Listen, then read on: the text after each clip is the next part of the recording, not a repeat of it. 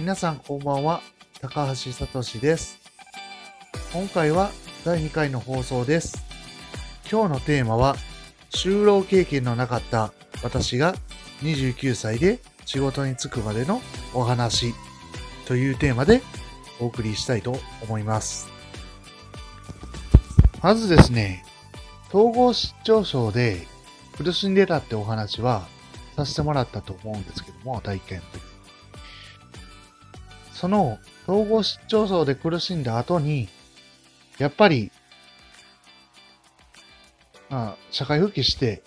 ちゃんと働かないといけないなって思った時期があったんですね。それが、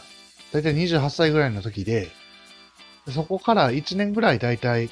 まあ、仕事をいろいろ探したりして、おまあ、ハローワークにも行き、応募したり、仕事に応募したりですね。まあ、して、いろいろ過ごしてたんですけども、どうもうまくいかない時期があったんですね。その時は、えっ、と、ハローワークに行って、例えば会計系の事務所の仕事に応募したり、パソコンのインストラクターですね。そういった仕事の応募もかかってたので、そうしたものに、えっ、と、応募したりですね、いろいろしたんですけども、なんかうまくいかないと。やっぱり職歴がない28歳とか29歳を雇うっていう会社は少ないんですね。そして僕が取った道っていうのは、えっ、と、まあこれも、そのハローワークとかではなくて、まあ当時ね、今でもまあリ、インディードってサイトがあるんですけども、その、まだリクトルートグループに入る前のインディードですね。そのインディードを使って、うんまあ、仕事を探したと。いろんな仕事の募集があったんですけども、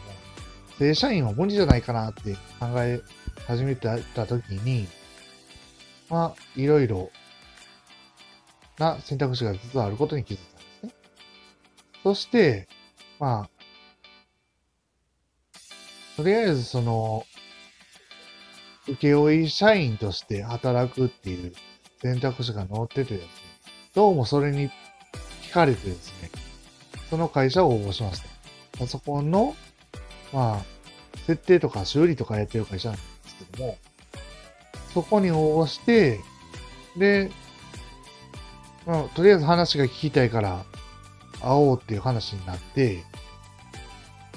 連絡が来たんですね。で、そこから、まあ、喫茶店とかで会ってみてけども、まあ、要は、請負契約をするって話になったんですね。うん。どことかっていうと、まあ、某 CATV、ケーブルテレビジョンってやつですね。ケーブルテレビの、えっ、と、インターネット部門ってあるんですけども、そのインターネット部門で働く人員が足りないから、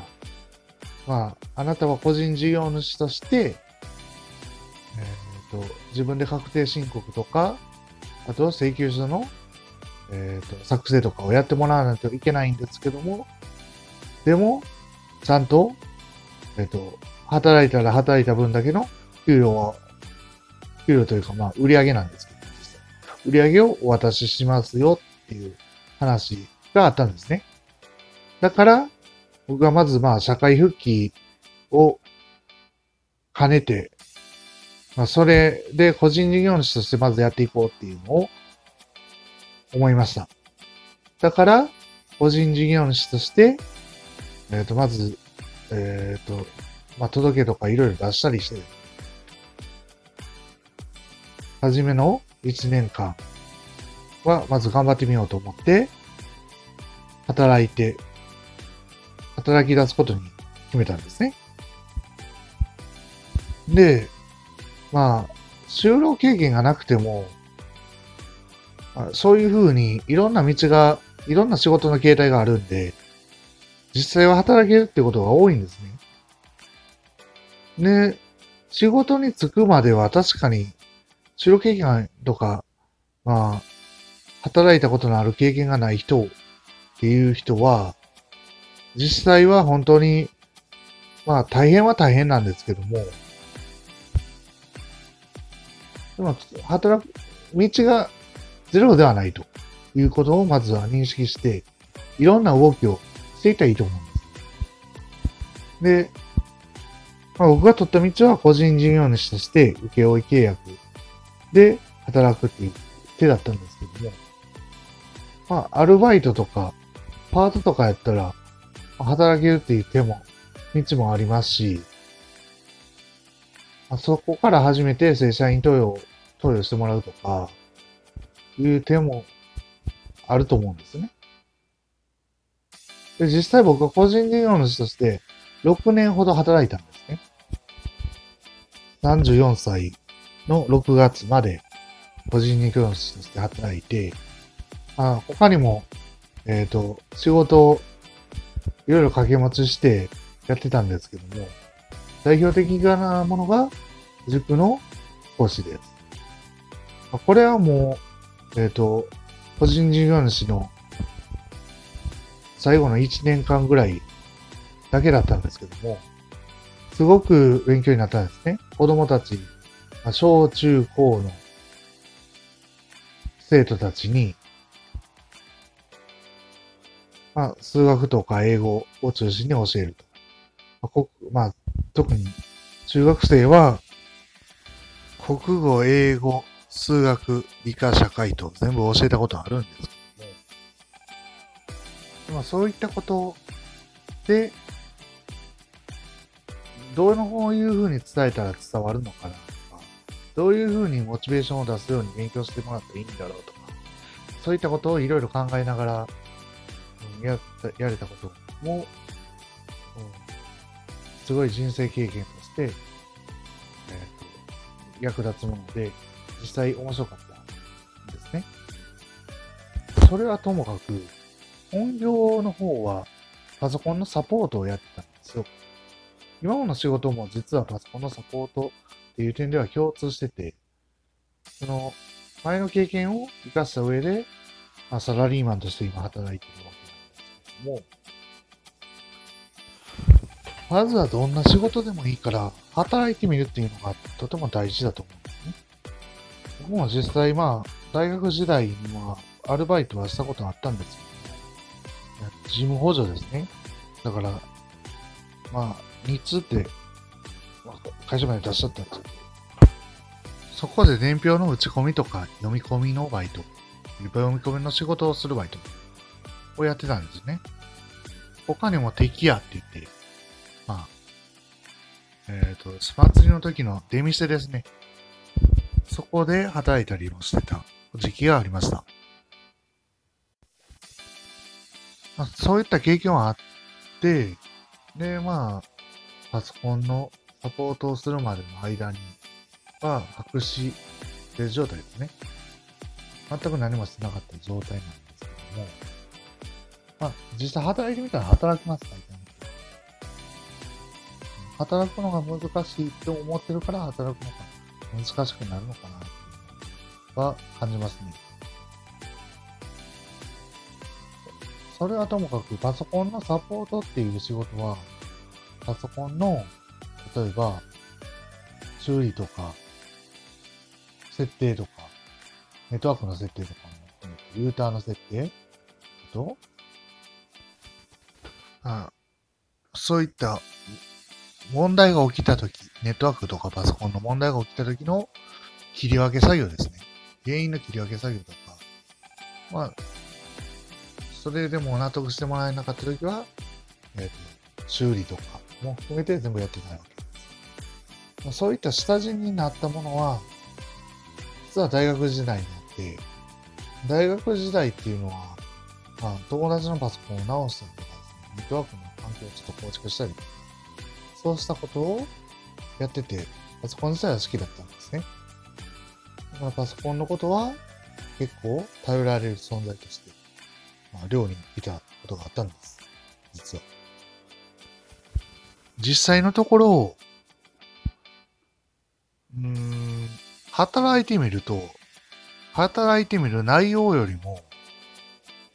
働いてみてる事実の方がとても大事なんじゃないかなって思います。精神病とか、精神疾患っていうのにかかっているときは、働くのが怖いとか思ってる方が多いんですけども、まあ実際、確かに変な対応したら怒られるっていうことはあるとは思うんですけども、それもですね、あ、7割から8割の人は、まあ、優しいんですね、実際は。まあ、ミスをちょっとしたからって怒るような人の方が少ないです。まあ、変な人も、変な人って言ったら怒られるんですけども、まあ、短気な方とかもいらっしゃるんで、もちろん、そればっかりを取り上げてみると、怖いな、怖いなってなるんですけども、クレーマーだ、クレーダーだってなるんです、そうじゃなくて、働いてみると、大半の人は優しく接してくれるか、まあ、うんまあ、無関心そうにしてくれる人もいるんですけど、そんなに自分のことを嫌いになる人は少ないですね。はい。こっちから嫌いになるお客さんって少ないと思います。だから、ちゃんと対応していくことが大事です。っていうのが分かってきて、あと、そうですね。人の役に立つっていう、こういった実感が、えっ、と、まあ、統合失調症の治りとかにすごい関係するんじゃないかなって思います。社会に出して治療するっていう方針を取った、と、えっ、と、まあ、精神疾患の治すような社会派的なもの、考え方があるんですけども、そうした考え方って有益なんですね、実際のところ。でも、有益なんですけども、本人がやる気がなければ、実際は治るものも治らないんですね。ただそれだけであって、労働自体はすごい実は、うんまあ、あらあらゆる病までは言ったら言い過ぎですけども、少なくとも精神的な環境を良くするっていう上では、すごい役に立つんですね。働くことさえ。だから、働きましょうって思って、働いてみたら、実際にだんだん症状がなくなっていって、だんだん、うん、まあ、人の役に立っていく実感が湧いてきて、さらにお金も稼げるという、いいことずくめですね。だから、まあ、僕は働いてみてすごい良かったなと思います。あとですね、統合失調症で苦しんでいて仕事に就くまでも、実は僕は勉強とか、まあ、資格を中心にですけど、してたんですね。で、そうした話も、まあしていけたらいいなと思います。統合失調症で苦しんでたからといって、全く何もやる気が出ないとか、そういうわけではないです。もちろんそういう時期もありましたけど、すぐにその時期はさ出して、大体まあ何かはやらないといけないかなって思っている方が多いと思うんですね。だから、そうしたことを感じて、僕も実際に資格の勉強をしてたっていう話を次回あたりできたらなと思ってます。それでは、えっ、と、